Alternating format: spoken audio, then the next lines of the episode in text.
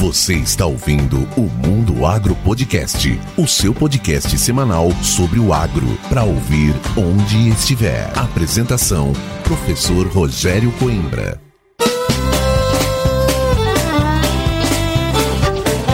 Começa agora mais um episódio do Mundo Agro Podcast, o seu podcast semanal sobre o agro para ouvir onde estiver e quando quiser. No episódio de hoje, eu, professor Rogério Coimbra, converso com a Maria Clara Sávio, estudante de zootecnia da FCA Unesp de Botucatu, e com o meu grande amigo e professor Paulo Arbex, o doutor Plantabilidade. Como estamos iniciando a safra 2023-2024, nada melhor do que ficar atento e atualizado com quem mais entende do assunto de plantabilidade. E se você quer começar essa safra de forma correta, tem que se concentrar e escutar esse super bate-papo informativo com o professor Paulo Arbex e com a Maria Clara. E agora, sem mais delongas, vamos chamar essa dupla para afiar o machado.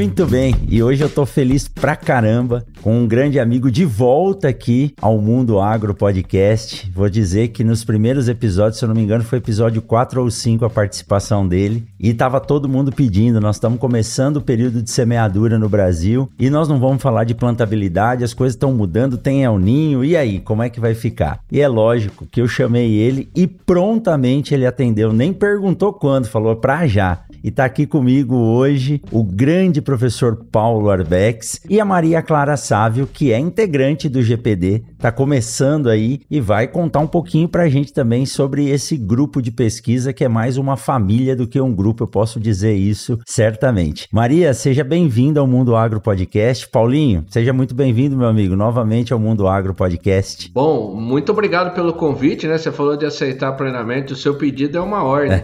que é isso. É o prazer nosso, né? Tanto meu, tenho certeza que da Maria Clara também, de estar aqui no Mundo Agro Podcast. Eu falo assim, né? Nossa diversão durante as viagens aí, viu, Coimbra? É a nossa diversão ficar ouvindo. Que bacana. O, porque cada episódio um é melhor que o outro. Então, muito obrigado pela oportunidade, principalmente, e pela amizade.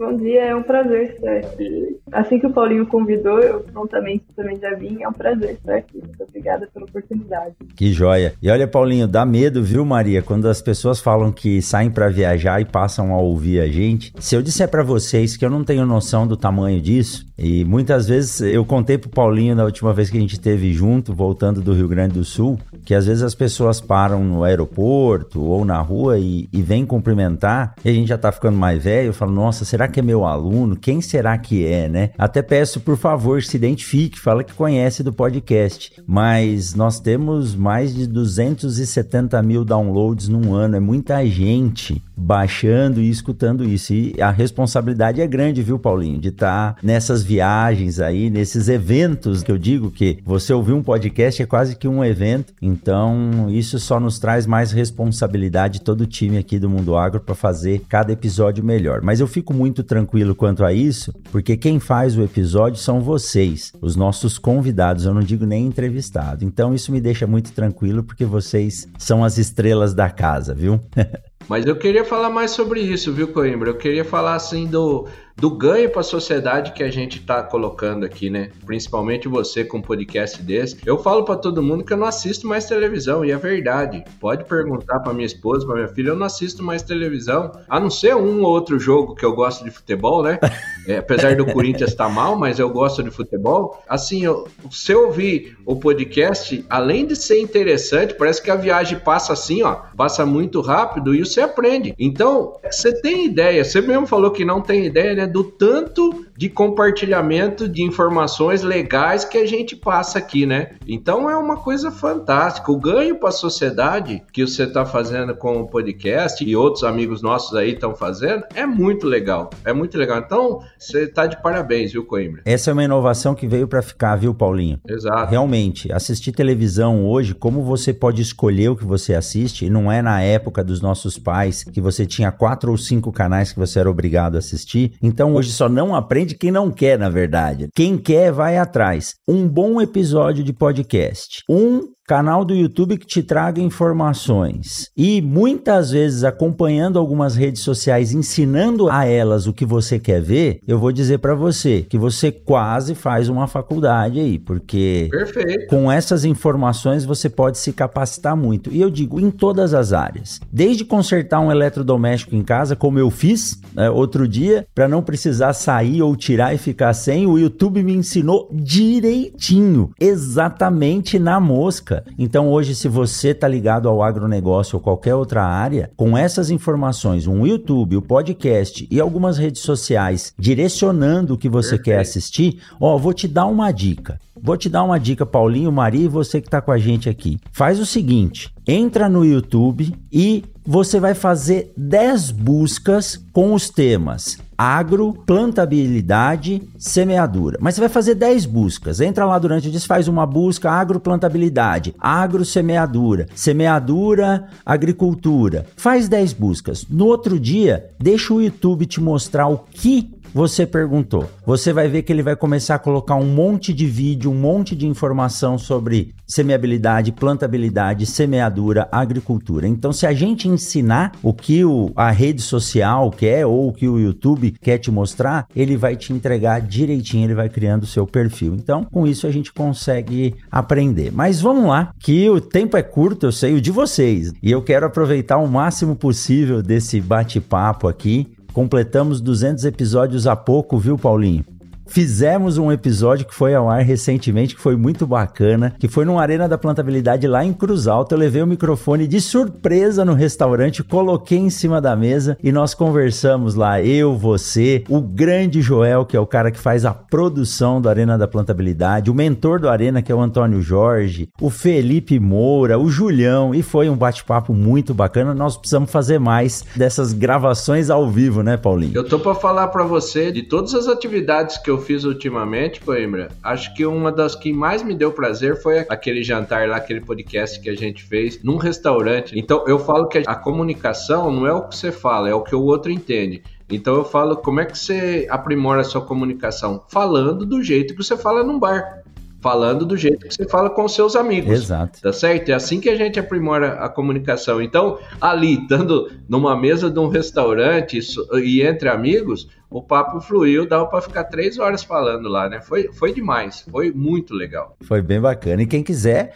puxa aí, é o episódio 202 do Mundo Agro Podcast. E eu gostei, nós vamos fazer mais disso, viu? Mas, Paulinho, nessa trajetória aí, nessa escola que nós passamos, nessa conversa desse papo de boteco, né? A gente tava jantando. Eu falei para você, lembra, Paulinho, que nós estávamos aqui em Sinop em 2016, num evento que nosso amigo Breda organizou, e nós estávamos no restaurante restaurante e os dois mexendo no Instagram, mas não tinha 800 ou mil seguidores cada um. Eu contando que minha filha tinha me pedido para usar o Instagram e você falou para mim, eu falei, aí eu com medo, falei, Paulinho, você acha que isso aqui é algo que, pô, que é sério? Será que a gente tem que investir nisso? Ele falou, eu não acho não. Você falou, falou, eu não acho não, eu tenho certeza. Isso aqui é o futuro que vai mudar a nossa história. E acho que hoje a gente pode dizer que realmente mudou, né, Paulinho? Com certeza, Coimbra. Eu lembro como se fosse hoje dessa passagem aí, né? Até foi foi a época que nós fomos aí para Sinop, foi a época que eu conheci o França, né? Um grande amigo hoje, grande amigo nosso, né? Um amigo em comum. E eu lembro que a gente tava começando nas redes sociais e eu falava, eu falava, falava assim, ó, oh, isso aqui tende a ser o futuro, porque eu já via o que a gente passar informação técnica, ao invés nada contra, mas ao invés de dancinha, ao invés de só palhaçada tal tal, a gente conseguir passar informação técnica. Então eu tinha certeza do sucesso e hoje a gente vê isso, né? E assim, a rede social é algo que acaba acaba expondo o que você faz ou uma via de comunicar aquilo que muitas vezes as pessoas não têm acesso. Uma pessoa que mora no interior, por exemplo, de um estado do norte ou nordeste, que a, a localização e a distância às vezes é, é uma restrição, ele com a internet hoje ele pode ter acesso a nós de forma simples mandando uma mensagem. Mas você já começou com esse trabalho de união de pessoas e difusão quando você montou criou esse grupo de pesquisa chamado Grupo de Plantio Direto, que é o GPD, que começou com uma sigla de uma técnica que hoje é difundida e é o que faz a essência da agricultura no Brasil.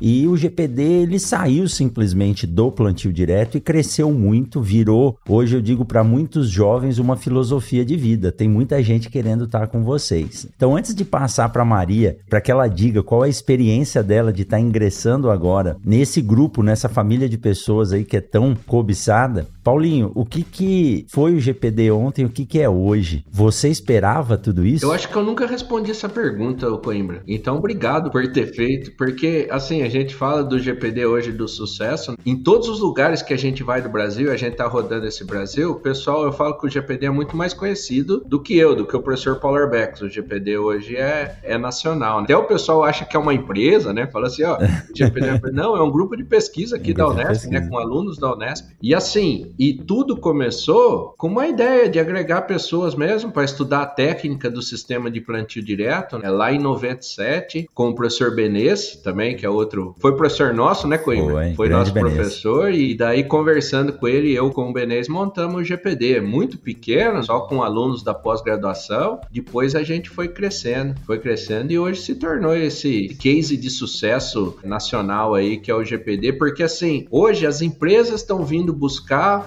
os nossos. É, a gente estava comentando antes de começar o podcast aqui, estão vindo buscar os nossos alunos, né? Ou os nossos profissionais. Então, quer dizer, é um case de sucesso. Porque como é que você mede o sucesso de qualquer atividade? Com os seus resultados. Então, qual que é o nosso resultado? O nosso resultado é número de treinamentos que a gente faz e principalmente o legado que a gente está deixando da plantabilidade. E também outra coisa é o número de profissionais contratados. Hoje a gente tem pessoal do GPD espalhado pelo Brasil inteiro aí. Então tudo começou com aquela área de plantio direto da fazenda que você conhece bem aqui da Unesp de Botucatu. Começou lá com a técnica do plantio direto e hoje é esse case de sucesso como eu mencionei. Que bacana.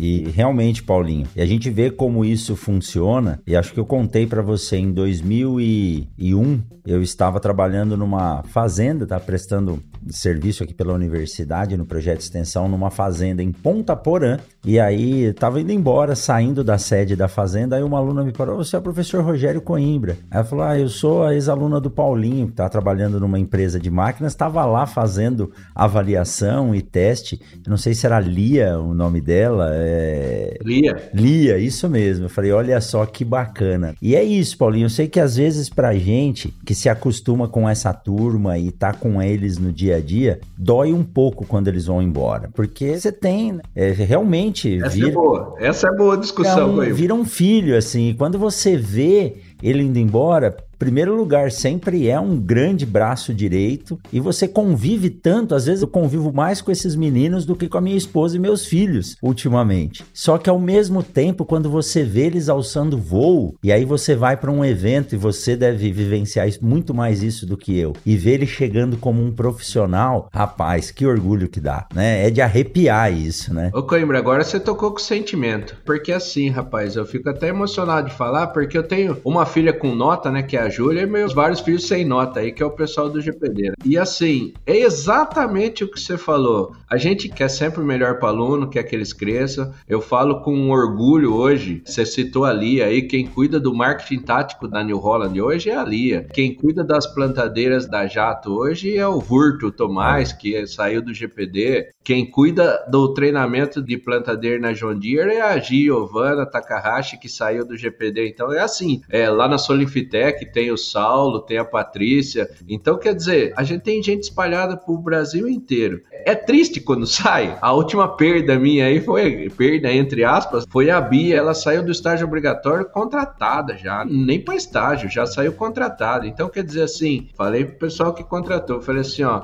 Feliz estão vocês que vão ter uma profissional do quilate dela. Então, assim, como você falou, é, é, emocionante ver o crescimento dessa turma aí, é emocionante ver o Bruno Pavão, da Solifitec, hoje é diretor, hoje é diretor comercial da, da Solifitec, quer dizer, saiu daqui, parece que sa, saiu do estágio aqui, parece que foi ontem, né? Hoje a gente vê as pessoas aí, os caras do GPD é, todos os ex-alunos do GPD se dando bem na vida, para a gente é muito orgulhoso. Mas você tocou no assunto, não é fácil. Não é fácil. Quando vai lá, quando vai lá na minha não sala é para se despedir, dar um abraço lá, eu, eu me derreto. Não dá. Não dá pra aguentar. É verdade. Mas é bom. É bom, claro. É algo que a gente tem que, é, tem que aprender a conviver, mas se desse pra manter todos eles, hein? Vou dizer, era bom pra caramba, viu? E Maria, você tá vendo aí, né? Nós estamos aqui babando o ovo, literalmente, num dos filhos que é o GPD do Paulinho, que foi a, algo que ele criou junto com o Grande Benez, e hoje você começa no GPD. Primeiro de tudo, conta pra gente, como que você entrou no GPD? Você simplesmente levantou a mão e falou, quero entrar? Ou hoje já não é mais assim, tem que fazer uma seleção, tem que passar por um Bom, processo? Eu, eu sempre tive contato com máquinas e contabilidade, por causa da minha família. E eu comecei a ter aula com o Paulinho. E através do Paulinho eu conheci o GPD e comecei a acompanhar todo o legado dele. E eu tinha comigo que eu falava, nossa, eu vou conseguir participar. Ele chegou às férias e acabei vendo uma publicação do Paulinho no Instagram. Ele falou, ah, estava procurando mulheres do GPD. Eu falei, é agora, é a minha chance. Eu posso mostrar que eu sou diferente, que eu vou conseguir agregar alguma coisa pro GPD. Marquei uma entrevista com o Paulinho e fui lá. E falei pro professor, eu tenho vontade, eu quero fazer, fazer por merecer e espero que o senhor me aceite dentro do GPD. E aí, e aí deu certo. Comecei lá, só um mês lá. Um mês, tá literalmente começando, né? E você disse que viu o Paulinho dizendo que queria mulheres no GPD. E realmente, eu tive a honra de ter uma grande amiga que me ensinou muitas coisas, principalmente como se comportar, porque por ser mulher, ela sofria muito preconceito, mas muito preconceito. E eu tenho certeza que ela é uma das mulheres no Brasil que mais entende de máquina, motor e mecanização hoje mais entende, né? Hoje ela é líder de operações numa das maiores empresas de produção de bioenergia no mundo. Eu tô falando da Edilene da Biru. O Paulinho deve lembrar dela.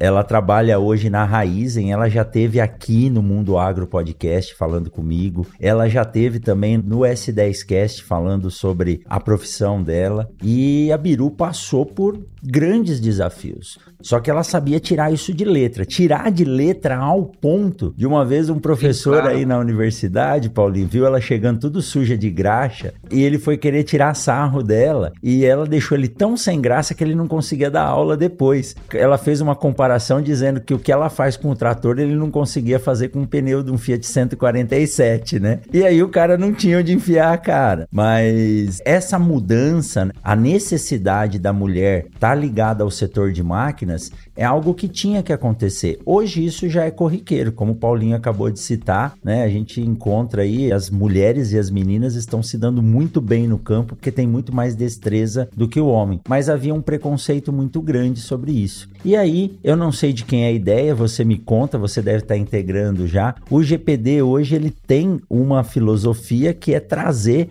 as mulheres e deixar as mulheres organizarem desde eventos até cursos voltados a máquinas e a plantabilidade, que é o GP delas. Me fale sobre o GP o delas, O GP Maria. delas, Rogério, na verdade é um projeto que a gente tem para cursos e eventos para inserção da mulher no mundo da mecanização agrícola, da plantabilidade. Então, todas nós, mulheres ali do GPD, a gente realmente monta, a gente está montando um evento, inclusive, está montando ainda sem data, a gente está procurando estar atrás de patrocínio, porque a gente realmente quer mostrar para as mulheres que a gente pode estar, se a, a, nossa vontade, a gente pode estar naquele lugar. Não é porque a gente vai ouvir, querendo ou não, ainda tem um pouco de preconceito em certos lugares, e a gente não pode acabar ouvindo isso, falar, ah, talvez não seja mesmo para mim, tal. A gente quer mostrar que a gente pode e que se a gente tem vontade, a gente deve estar lá. Então a nossa intenção mesmo é mostrar para as mulheres que a gente pode, a gente pode sim, a gente pode desenvolver assim como o homem também desenvolve. Essa é, é inserir as mulheres nesse meio, nosso objetivo assim, no GP dela. E não é uma questão de força. A mulher ligada à máquina não é uma questão de força, mas é sim uma questão de jeito. Então, não é porque vai mexer com máquina que tem que ser homem. Pelo contrário, tem muita mulher dando nó em homem aí, deixando eles de, de, de barba de molho, como a Biru fez, né, Paulinho? Com certeza. Eu acho que vocês foram precisos nas colocações, principalmente assim, ó. Não vamos tapar o sol com a peneira. Tem muito machismo no agro ainda. Esse é o ponto básico. Tem. Então, por exemplo, sexta-feira eu estava num evento lá, tinha 123 pessoas. Tinham cinco mulheres, sendo delas uma a minha filha, que foi minha convidada. Quer dizer, tinham quatro mulheres. Então, e assim, ainda tem aquele negócio de força que você falou, Coimbra. Muito bom. E tem a parte de cada vez mais a mulher, ela tem que mostrar que ela sabe fazer. Isso que a gente tem que acabar. Ela não tem que provar mais nada. A Biru chegava, ela dominava o espaço, ela não tinha que provar que sabia. E para mim sempre foi assim. Eu lembro né, do pessoal mais antigo, daquelas primeiras que foram as guerreiras que abriram espaço,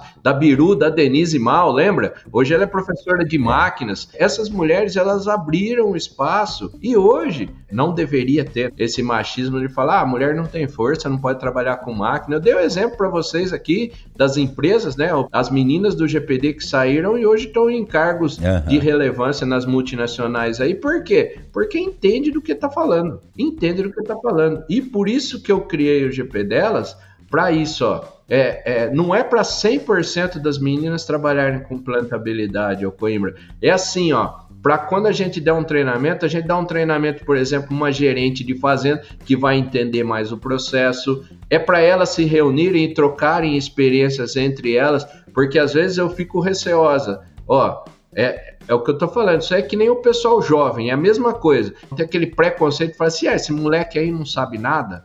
Então, para não usar as mulheres, eu vou usar o jovem. Fala assim, ah, esse moleque aí não sabe nada. Aí vem um, um moleque, por exemplo, né? Um moleque do terceiro ano da faculdade aqui, chegou o Borgal, o Arthur, ele foi lá, espancou lá no treinamento, falou assim, pô, não é que o menino sabe mesmo, mas ele teve que provar.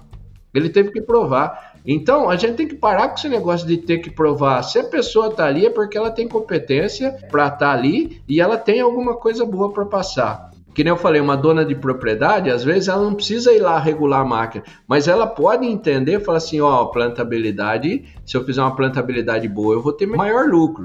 Então começa a entender o processo. Começa a entender o processo. Não é só mão na massa lá debaixo da semeadora, que nem a gente falou, né?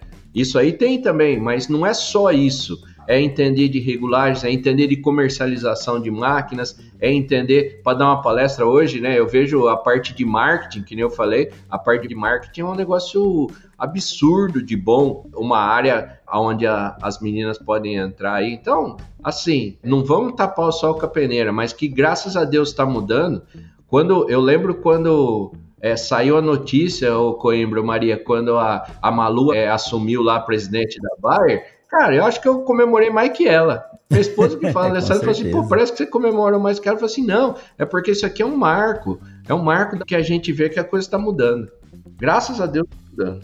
E Paulinho, muitas vezes a gente não percebe, mas Deus deu a oportunidade, né, da gente poder viajar esse Brasil, até fora do Brasil. Isso. Muitas vezes a gente encontra uma família que tocava a propriedade e por algum problema o marido, que era o, o, líder da propriedade, acaba falecendo. E as mulheres assumem de uma forma, com uma maestria tão grande, porque às vezes elas estão na parte financeira, mas elas têm noção do processo. E na hora do vamos ver, ela acaba tendo que assumir e toca às vezes até melhor, né? Então, realmente, a gente tem que pôr um ponto final nesse preconceito e as pessoas não têm que provar porque elas estão ali. Essa questão de estar no meio dos homens e ter que provar. E acho que foi bom a gente ter trazido o nome da Biru, porque eu falo, eu viajei em AgriShow, eu tava em tudo quanto é lugar com ela e eu via a facilidade que ela tinha de dar nó nos caras que vinham tirar sarro dela, porque ela foi criada na roça e ela gostava disso, então ela trouxe para a vida dela isso. E é assim que a gente tem que ser hoje, né? Eu acho que o exemplo que você deu é perfeito, Coimbra, que dá para nós fazer mais um episódio aqui só para falar disso, né? Por exemplo, as melhores amigas minhas do agro hoje são as irmãs Gonçalves. Para quem conhece lá de Jabuticabal, são três irmãs fantásticas: a Lívia, a Cris e a Milena, e elas tocam por quê? porque o seu Lauro, infelizmente, veio o pai delas, chegou a falecer, daí foi lá, a dona Séria falou, agora a bola é com vocês. E daí, e hoje elas tocam, não é uma fazenda, é um grupo, um grupo inteiro, e tenho certeza que toca muito bem o negócio do agro. Então, assim, a gente tem que estar tá preparado também. Eu já fui em outras fazendas que aconteceu o que você falou, o pai ou o irmão mais velho, alguma coisa veio a falecer e o pessoal não estava preparado. E as meninas, os, os, sucessores, não vamos falar as mulheres, os sucessores não estavam preparados. Então, esse programa, esse programa, não sei se posso chamar de programa, ou essa fase de sucessão, eu acho que a gente tem que melhorar muito ainda no Brasil. Não é muito. Por que, que se deram bem as meninas? Porque acompanhava o pai, sabia o que estava acontecendo, conhecia fornecedor, conhecia a roça, tal, tal. Então a gente tem que, na sucessão, a gente tem que ir fazendo. Não vou pegar do nada, ah, eu ficava lá em casa assistindo Netflix, daí de repente tem que tocar uma fazenda. É muito mais difícil do que quando a gente já acompanha o processo. Muito bem, muito bem, Paulinho. O que você disse, né? A gente não precisa falar tudo agora. Nós temos aí acho que uns 3, 4 episódios para trazer essas, essas informações.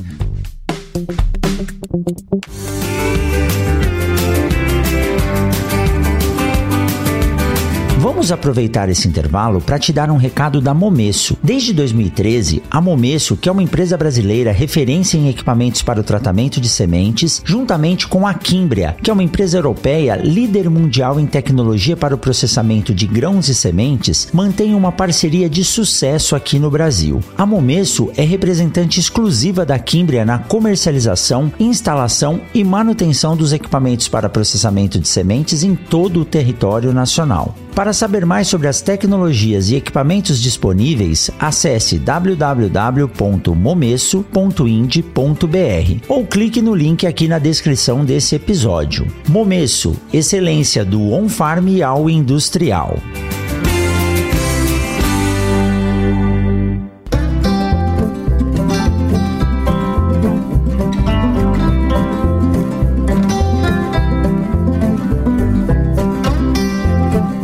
GPD, para quem não conhece, pode procurar aí na internet, na GPD, Grupo de Plantio Direto, e vocês vão ver todos os eventos que eles fazem e deve ter uma agenda de programações. E a Maria deu um spoiler aqui agora, sem querer, que eles estão organizando um evento sem data ainda. Então, você que está aqui no Mundo Agro Podcast já sabe que dá para se preparar para ir para o evento do GP delas lá em Botucatu, provavelmente. Mas vamos lá, Paulinho e Maria. Nós temos alguns assuntos ainda para discutir aqui em relação ao Paulo, eu digo, quem não conseguiu conversar com ele hoje é porque não se atentou, porque esse homem roda o Brasil inteiro, tá em todo lugar, em todo, ele é onipresente, né? Onde você vê o Paulinho tá lá. Mas falando em plantabilidade propriamente dita, hoje, Paulinho, as coisas evoluíram muito muito, mas muito mesmo. Eu não tenho tido a, a oportunidade, quer dizer, a oportunidade eu tenho, eu não tenho tido é tempo para poder ir em algumas feiras como eu gostava, AgriShow, Expo Inter, mas eu acompanho e eu vejo. As máquinas evoluíram muito. Embora você pode dizer melhor do que eu, existem muitas máquinas antigas ainda fazendo um bom trabalho no campo, né? Que o importante é semear. Mas o que, que evoluiu, Paulinho, nesses últimos anos, principalmente nesses três últimos anos? Anos em termos de tecnologia nos equipamentos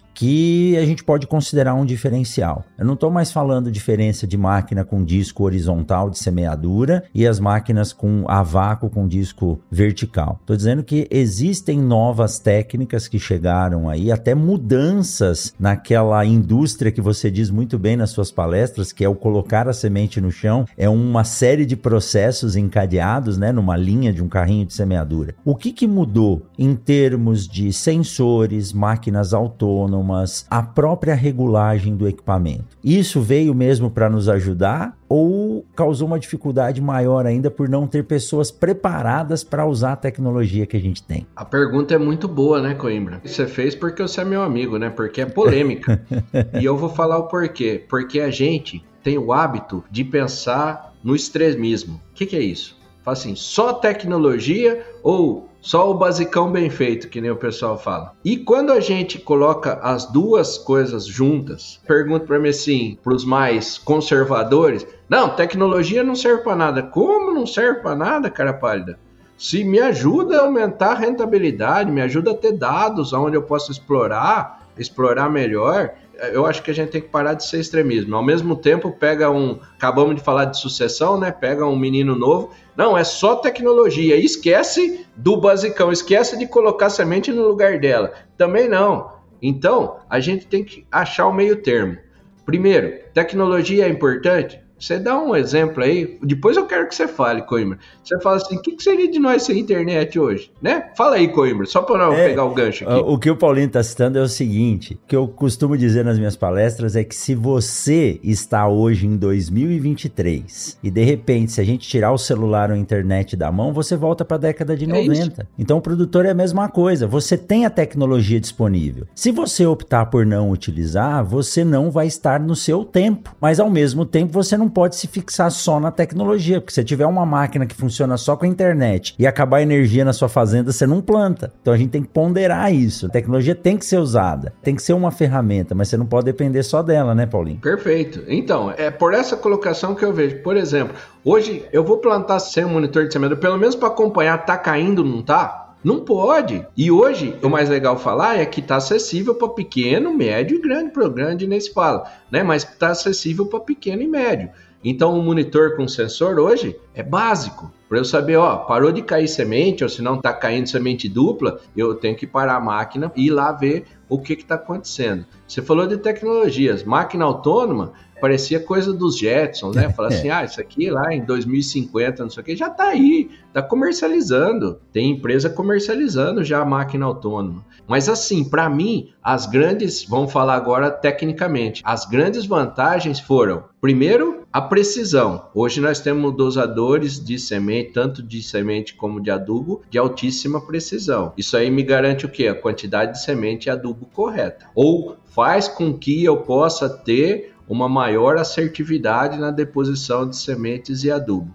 Essa é a primeira coisa. Outra tecnologia fantástica é o que eu tirar a transmissão da roda, Coimbra. Essa para mim é uma das melhores. Eu tenho um motor independente que toca a linha ou se não toca uma seção do adubo, mas linha a linha é melhor ainda. Por quê? Porque daí eu tenho controle. Vou dar alguns exemplos. Palha molhada, tô no início da manhã plantando lá, o pneu não vai sofrer um deslizamento, ele sofreu um deslizamento, eu já tô jogando quantidade diferente. Qualquer falha de engrenagem corrente que tenha folga alguma coisa, já tô jogando a quantidade diferente do que foi regulado no barracão. Quando você colocou um motorzinho ali, você foi lá e acabou com isso. O motor, o que, que pode falhar, professor? Ele sim ou não, né? É só se ele parar, daí parou, daí para tudo. Agora, se ele estiver funcionando, ele vai estar tá jogando aquela quantidade que eu regulei. Então isso aí foi um ganho fantástico, fantástico. Outro ganho que a gente agora está caminhando, começou, eu falava assim, né? Que a plantadeira da barriga para cima está completa, agora precisa da barriga para baixo.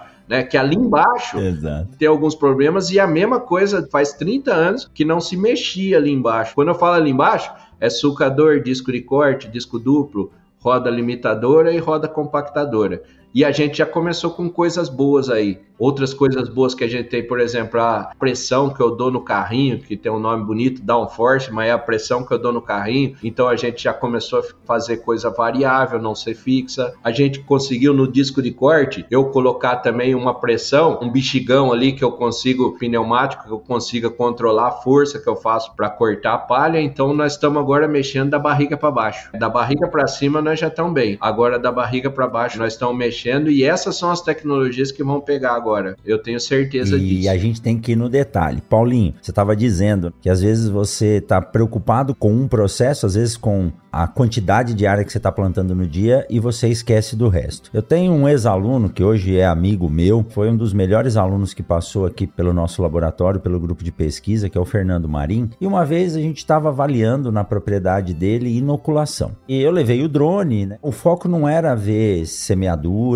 semeabilidade, plantabilidade, era ver inoculação. E aí nós começamos a pegar muitas variações. E esse é um slide que eu mostro em alguns treinamentos. Então precisava de 22 duas sementes colocadas por metro de soja, era desafio que estava sendo semeada, eh, para que tivesse 20 plantas nascidas para ele chegar na população esperada. Quando nós fomos fazer a avaliação, tinha entre 16 e 18 plantas nascidas. E aí nós começamos a avaliar o porquê. Ele tinha uma semeadora, hoje ele não tem mais, eu não entendo bem, aí você deve saber. É uma semeadora que tinha um cabinho de aço que tocava o sistema de distribuição. E tava, era uma semeadora antiga já e estava falhando. Cada vez que a semeadora saía, Paulinho, formava um rastro sem plantar. Então a, a lavoura, depois que nós fizemos as fotos com o drone, mandamos para o meu aluno, para o outro aluno avaliar. Ele fez as suficiências de verde lá, então mostrou todas as faixinhas que ficavam na lavoura sem plantar, fora as falhas. Aquele slide do Dirceu Gassen que mostra que uma falha por metro quadrado te faz perder de 3 a 4 sacos por hectare foi comprovada nesse dia com o Fernando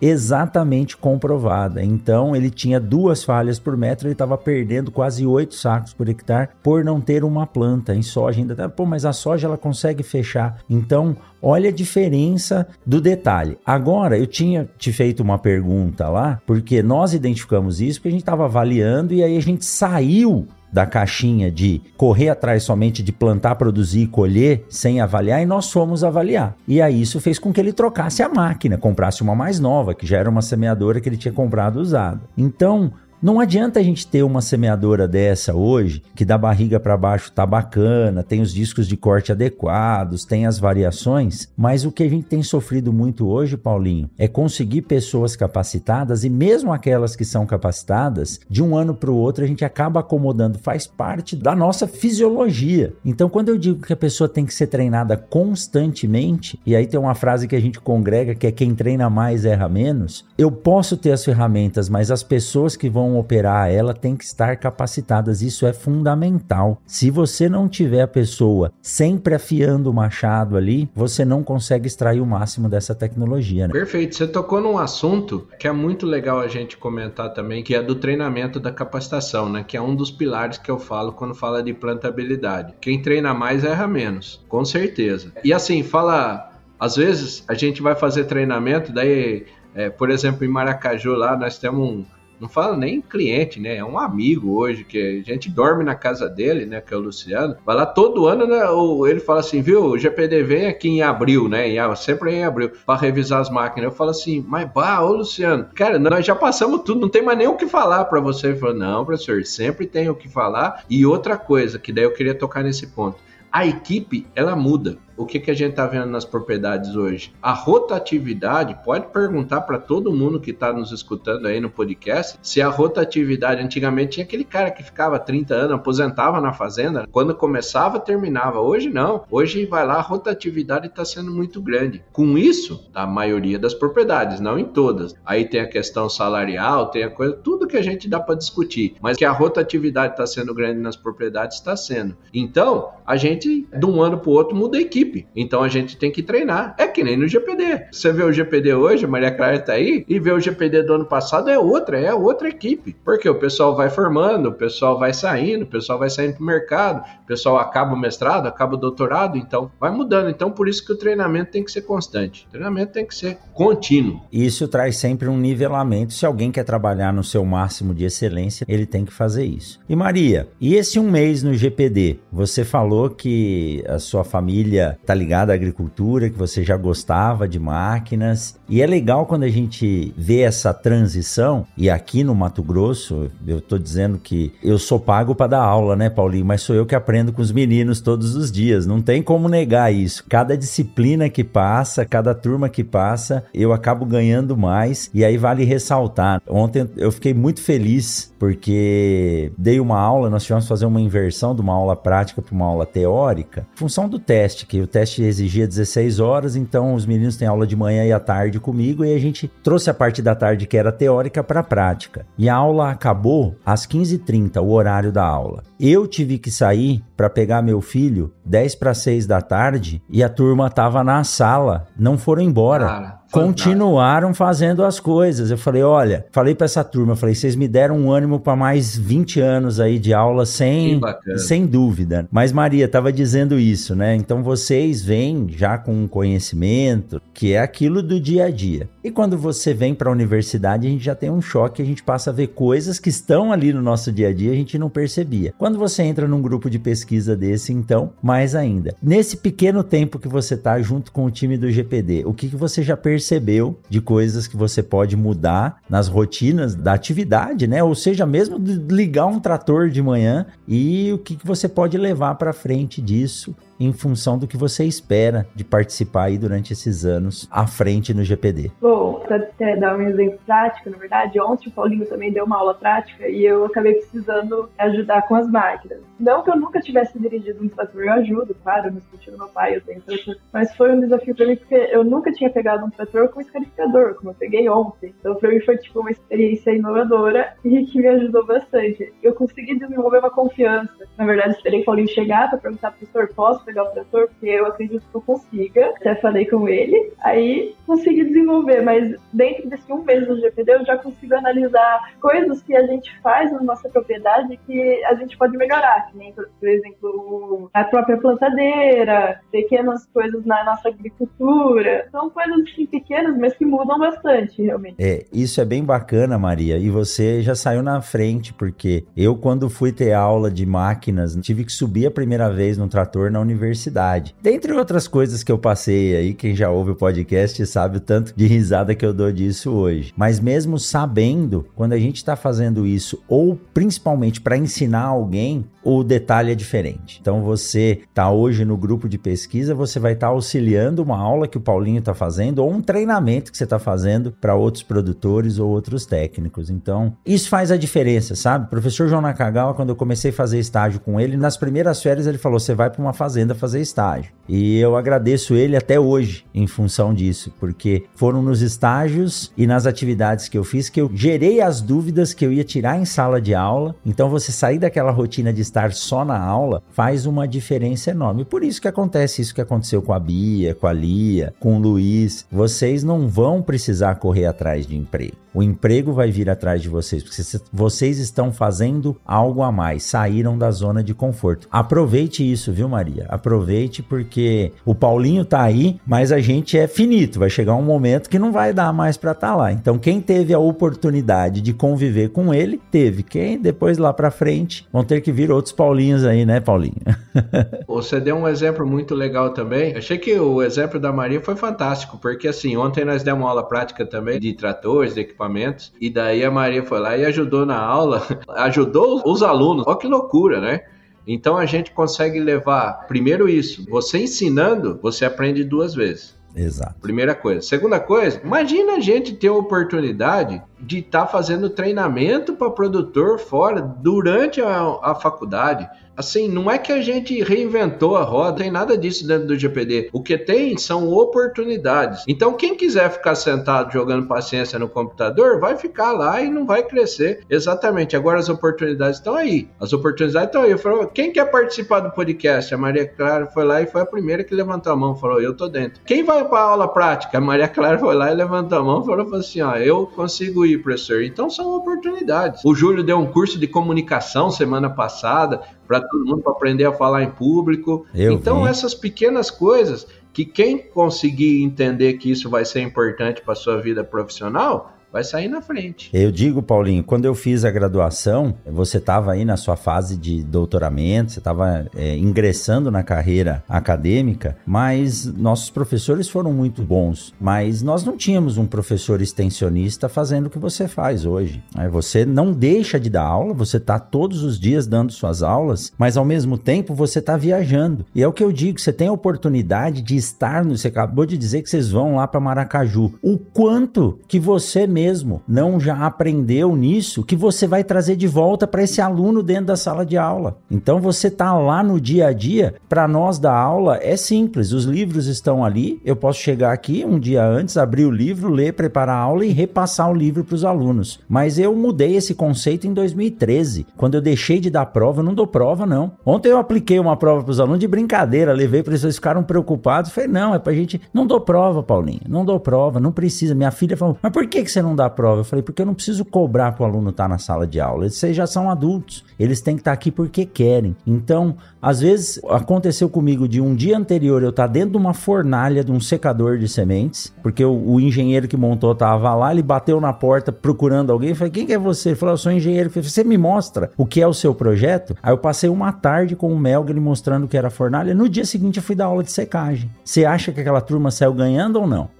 E o legal é que hoje, eu nem preparar o slide eu preparei. Eu liguei o celular, conectei no Data Show e comecei a mostrar as fotos que eu tinha. Ó, isso aqui é isso, isso aqui. Então, eu queria ter a oportunidade do Paulinho estar tá lá em 98 a 2001, que foi quando eu estudei, nesse nível que ele estava. Com certeza eu estaria andando com ele. Então, não tem vaga para todo mundo. Não tem vaga para todo mundo. Mas quem está disposto a trabalhar sempre tem um espaço aberto, né, Paulinho? Quando você fala o Paulinho, é nós, né, Coimbra? Você faz o mesmo trabalho aí, você faz o trabalho até melhor que eu. Agora sim, eu queria pegar o gancho para falar uma coisa legal também, legal, que eu tenho certeza que nossos ouvintes aqui vão gostar. Antigamente, quando você ia formar, tinha uma cultura, ah não, você tinha que ser aquele clínico geral, o agrônomo, tinha que saber de tudo, tinha que entrar debaixo da máquina, tinha que entrar. Não, amigo, hoje mudou, são habilidades habilidades. Eu tenho habilidade para bater chave? Não tenho. Eu gosto de ciscar semente, eu gosto de fazer outras coisas. Então cada um tem uma habilidade. Você quer ver? Eu vou falar, eu tenho vários exemplos, mas vários exemplos. Que antigamente você tinha que saber de sociologia até fisiologia da planta. Hoje não, não tem nem como você ser clínico geral, tá certo? são habilidades. Você falou do. Vou dar um exemplo legal aqui do Luiz, por exemplo. Né? O Luiz é, o apelido dele é Woody, né? O Luiz Henrique, lá da Cereal Ouro. Cara, ele ficou sete anos na faculdade aqui falou assim: puto, o cara não estudava. Cara, ele ficou. E ele, o tempo que ele passou no GPD, ele se aperfeiçoou em eventos. É o cara que não, eu não precisava fazer nada, ele, ele vai lá e fazia tudo, ele que mandava, ele que fazia contato com o patrocinador. Para onde foi esse cara? Pro marketing. Do marketing, o comercial lá. A hora que ele saiu daqui de Botucatu, eu falei pros pais deles aí? Eu falei assim: ó, esquece, seu filho não volta. Aí eles brincaram comigo, pô, louco, o professor falou assim: não esquece, ele não volta. Ele não volta, ele vai ficar lá e tá lá em Rio Verde até hoje. Então, assim, são habilidades. Eu falei, ah, a Maria Clara pode ser mais de revisão de máquina, daí pode ter outro que gosta mais de falar em público, que vai para o marketing, pode ter outro que vai lá e gosta de ensinar. Cada um tem a sua habilidade. Cada um tem a sua habilidade. E o dia que a gente entender isso, que claro que eu tenho que ter uma visão geral de tudo, tenho uma visão global de tudo, mas eu me especializo na área que eu gosto, na área que eu tenho habilidade. Aí ninguém segura esse país. Tem que aproveitar mesmo. Falando no Wood, sábado agora, tô com ele mais 200 pessoas aí no evento. Vamos falar, Uau. vamos dar uma treinada nessa turma aí, né? Muito bom. Mas é isso aí. Viu, Maria? Então aproveite, né? Aproveite. Eu sei que você já, já se destaca aí. Não é fácil vir aqui conversar no podcast. Muitas vezes a turma fica preocupada, mas você tá vendo que é um bate-papo tranquilo. E aproveite, porque ter a oportunidade de conviver com essa turma aí, gaste os seus finais de semana. Eu digo que não é gasto, né? Isso aí é um investimento que você tá fazendo na sua carreira. E ao invés de ficar só indo em festa, que é bom, tem que ir também mas aproveite para viajar, tá com essa turma, porque o dia a dia, o que mais nos ensina e o que eu mais gosto de dizer é o chão de fábrica. Eu falo que eu saio de madrugada às vezes do hotel e vou de madrugada pro pessoal com o pessoal na UBS, sentar lá e comer uma marmita com aquela turma, é onde você mais cresce, é onde você sente o dia a dia. Então, a faculdade é importante, os conceitos e as técnicas têm que ser aprendidos com eficiência, né, e com responsabilidade, mas é o dia a dia, a convivência com as pessoas que realmente ensinam o que a gente precisa na vida. Então, aproveite isso aí, aproveite esse momento. E quem está ouvindo a gente tem a chance de estar tá num grupo de pesquisa desse aí, seja com o professor Flávio Gurgax lá no Paraná, seja com o Leandrão, ou com o pessoal, ou com o professor Efraim lá no Tocantins, que é um cara que eu conheci a semana passada. Aproveitem porque tem muita gente aí querendo fazer a diferença e sair das quatro paredes da universidade. Isso ajuda e faz a gente crescer demais. Siga o Mundo Agro Podcast nas redes sociais: Instagram, Facebook e Twitter. Arroba Mundo Agro Podcast.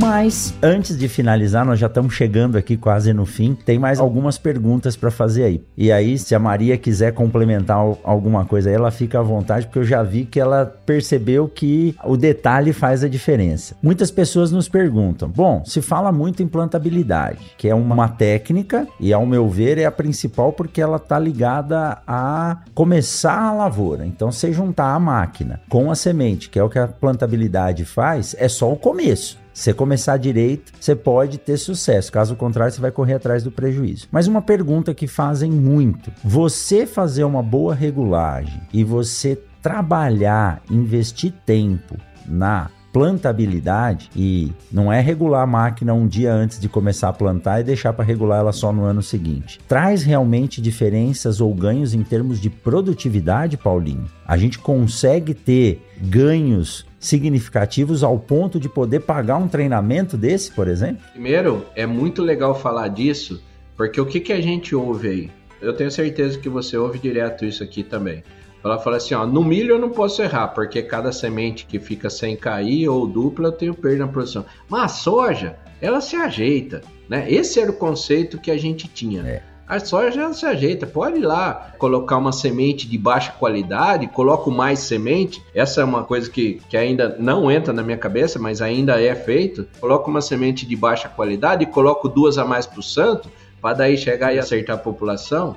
Não, amigo, não. A gente está mais do que provado. Você acabou de falar aí, a Embrapa tem vários trabalhos, a Embrapa Soja. O Jonas, que é amigo seu também, tem trabalho falando isso. O nosso mestre, né, o Dirceu Gassen, falando de uma falha que pode, uma falha por metro que pode acarretar de 3 a 4 sacas por hectare, né? E a gente tem o plantio ouro, que é um plantio junto com a, é, lá no sudoeste goiano, junto com a Cereal Ouro lá, que provou isso também só de regular a máquina, só de deixar a máquina reguladinha e fazer manutenção, a gente tem na média um ganho de 5 sacas por hectare.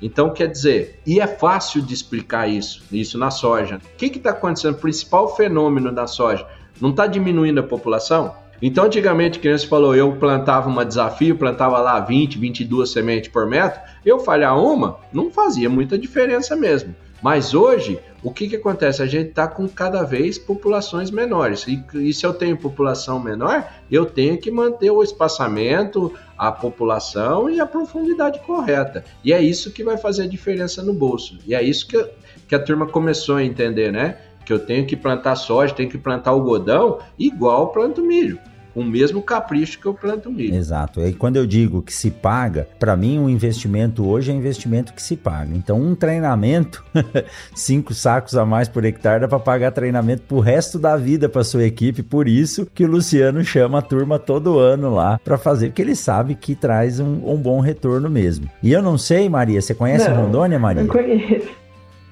Não, espero que você tenha a oportunidade. Se eu tivesse uns 30 anos a menos, eu tava lá hoje morando para fazer minha carreira lá. Em Rondônia, Paulinho, a cultura da soja tem trabalhos de pesquisa que foram feitos e eu pude acompanhar os resultados. Uma desafio que é semeada aqui com 22 sementes, 450 mil plantas por hectare, lá se usa 8 sementes por metro. 160 a 180 mil plantas, produzindo 60 a 65 sacos por hectare. Então lá é essa situação que você acabou de demonstrar. Em função das condições de latitude e altitude, você não pode adensar muito a cultura. E aí faz a diferença. Você perder uma de oito plantas é uma porcentagem muito grande. Por isso que eu cheguei em cerejeiras e tinha um produtor de 60 hectares plantando com uma Exactly Emerge a 5 por hora, tá?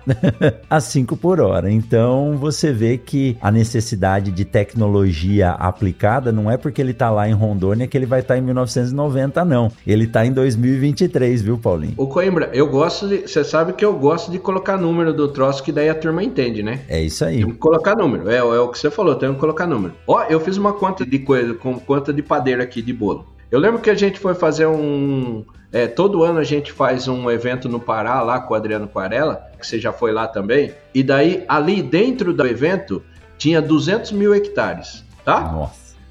Daí para falar quanto que vale um treinamento, tinha 200 mil hectares. Daí eu fiz aqui, ó, 200 mil hectares. Vamos dizer que quem saiu ali pegou uma informação de semente do Coimbra, que pegou uma, uma informação de tratamento de semente, de qualidade de semente, qualidade fisiológica, e o cara aumentou uma saca por hectare. Uma saca por hectare, eu fiz aqui, vezes 200 mil, né? São 200 mil sacas. Vezes 140, não vamos falar nem do 200 é. que já vendemos, né? No 140 que está hoje, sabe quanto? 28 é milhões. 28 Informação. milhões. Que eu falei assim, ó, é isso que vale, é isso que vale esse curso. Na época lá eu fiz a conta, só que daí era 180, né? É. 180 é. conto. Mas eu falei assim, ó, se a gente fizer o preço de hoje, 28 milhões. É isso que vale um treinamento. É isso aí. Isso é, é, informação compartilhada. Nós não estamos fazendo nada demais. Nada demais. E é aquilo que você disse, né? São as, as suas qualidades específicas que você está compartilhando isso. Então, o agrônomo hoje, você foi preciso. Ele não precisa ser um mar de informação com meio centímetro de profundidade. Ele tem que ter uma visão geral de tudo, mas ele tem que se aprofundar. Você tem que ser muito bom num assunto. E se você não for bom nesse assunto, você se liga a outros que são bons para aprender. Então, a gente tem que seguir sempre grandes mestres aí e eu falo, a gente tem que ter pessoas para se inspirar, Paulinho. Se você achar que não precisa mais melhorar, tem alguma coisa de errado. E é, é, muito bom, é muito bom. E por isso que eu falo, eu tive a honra de conviver com o Paulinho e hoje eu sou um grande seguidor dele. Sigo ele no LinkedIn, sigo ele no Instagram. Não sei se ele já tem já tem TikTok que eu vi, tô seguindo ele no TikTok lá também, viu? Mas lá ele não faz dancinha não, é plantabilidade, tá? Muito bem. Paulinho, Maria, ó, brincando aqui, nós chegamos a quase uma hora de bate-papo. Eu gostaria de ficar mais tempo, mas nós vamos voltar. Eu vou fazer o seguinte: se o Paulinho permitir, eu vou convidar as meninas para virem aqui falar do GP delas, tá? falar do GP delas. E aí eu vou fazer uma coisa que eu nunca fiz. Eu vou trazer, eu acho que é a primeira vez na vida eu vou gravar um episódio do Mundo Agro Podcast. Eu vou estar por trás, mas eu não vou entrevistá-las tá? Eu vou trazer uma menina do nosso grupo de pesquisa que eu já sei quem que é e eu vou sair pela primeira vez em mais de 200 episódios desse bate-papo para que elas possam conversar na voz feminina porque elas merecem. Compromisso aqui com você, tá, Paulinho? Puxa vida, fantástico, fantástico, Coimbra. O primeiro curso do GP delas que a gente fez aqui, nós tivemos cuidado, você tá falando aí, eu tô relembrando aqui, ó. Eu fiz a abertura lá junto com o diretor da faculdade e depois todos todos os meninos do GPD saíram da sala para as meninas ficarem à vontade e discutir. É isso, isso aí. aí. foi uma coisa assim que me marcou, que quando elas estão sozinhas flui muito mais informações e, e foi muito legal. É foi muito legal. Você pode ter certeza que vai ser um sucesso esse episódio aí. Eu tenho certeza absoluta. Já tá marcado aqui no Ideias no Trello e eu vou organizar isso aí. Pode deixar. É isso aí, Maria tá escalada já para organizar o time para a gente fazer essa gravação. Bom, Paulinho, muito obrigado. Sempre um prazer grande conversar com você, estar junto aí. A gente tem tido a oportunidade de viajar Isso. junto no Arena da Plantabilidade, que é um baita evento. E Acho que esse ano aqui, não sei se para nesse do LEM. Eu acho que não, pelo que o Antônio falou, vai depender das agendas, né? Mas é muito bom estar tá sempre com você rodando aí. Sei lá, eu quantas pessoas já passaram nesse evento, né, Paulinho? Você falou lá de 200 mil hectares em Paragominas. Imagina quantos mil hectares o Arena da Plantabilidade já levou em formação. Isso é, é um orgulho grande poder estar tá com todo esse time. Maria, muito obrigado também por estar aqui, conversar com a gente, trazer as contribuições É seu começo no GPD e tenho certeza que você vai voltar mais vezes aqui no Mundo Agro Podcast também. Muito obrigado, viu? Sempre um prazer grande conversar com vocês. Obrigada, Rogério, Paulo, foi um prazer estar aqui e pretendo sim voltar mais vezes. Eu também agradeço, Coimbra, agradeço você, a Maria Clara, de estar junto aí. Eu acho que também foi um bate-papo muito legal. E falar, agradecer primeiro o convite, né? É a honra de estar com você. Eu tenho uma frase, desde criança eu ouvi meu pai falar assim, ó, ave de, de pena igual voa junto. Então, é, junte-se, é junte-se as pessoas de boa índole e crentes em Deus igual nós, né? Então, muito obrigado pela oportunidade aí, mais uma vez foi um prazer. É isso aí, um forte abraço. E para você que ficou com a gente até agora, saiba que na semana que vem tem mais um episódio do Mundo Agro Podcast. Lembrando que esse episódio tá no ar agora também no YouTube. Então siga a gente lá no YouTube. Forte abraço, até mais e a gente se encontra na semana que vem.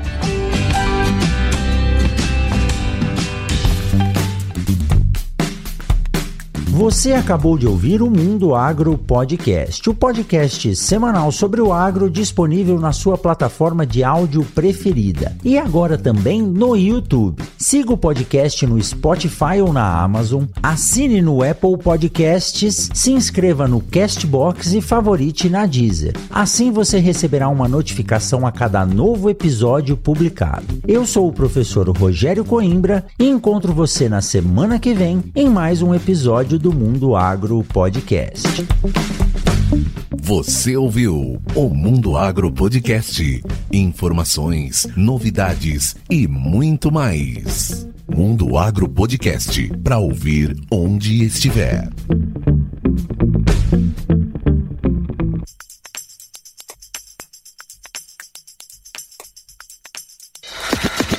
Olá, meu nome é Thiago e eu sou o editor desse podcast. Para saber mais sobre o meu trabalho é muito fácil. Segue lá no Instagram, arroba eu, Thiago Augusto. Até o próximo podcast.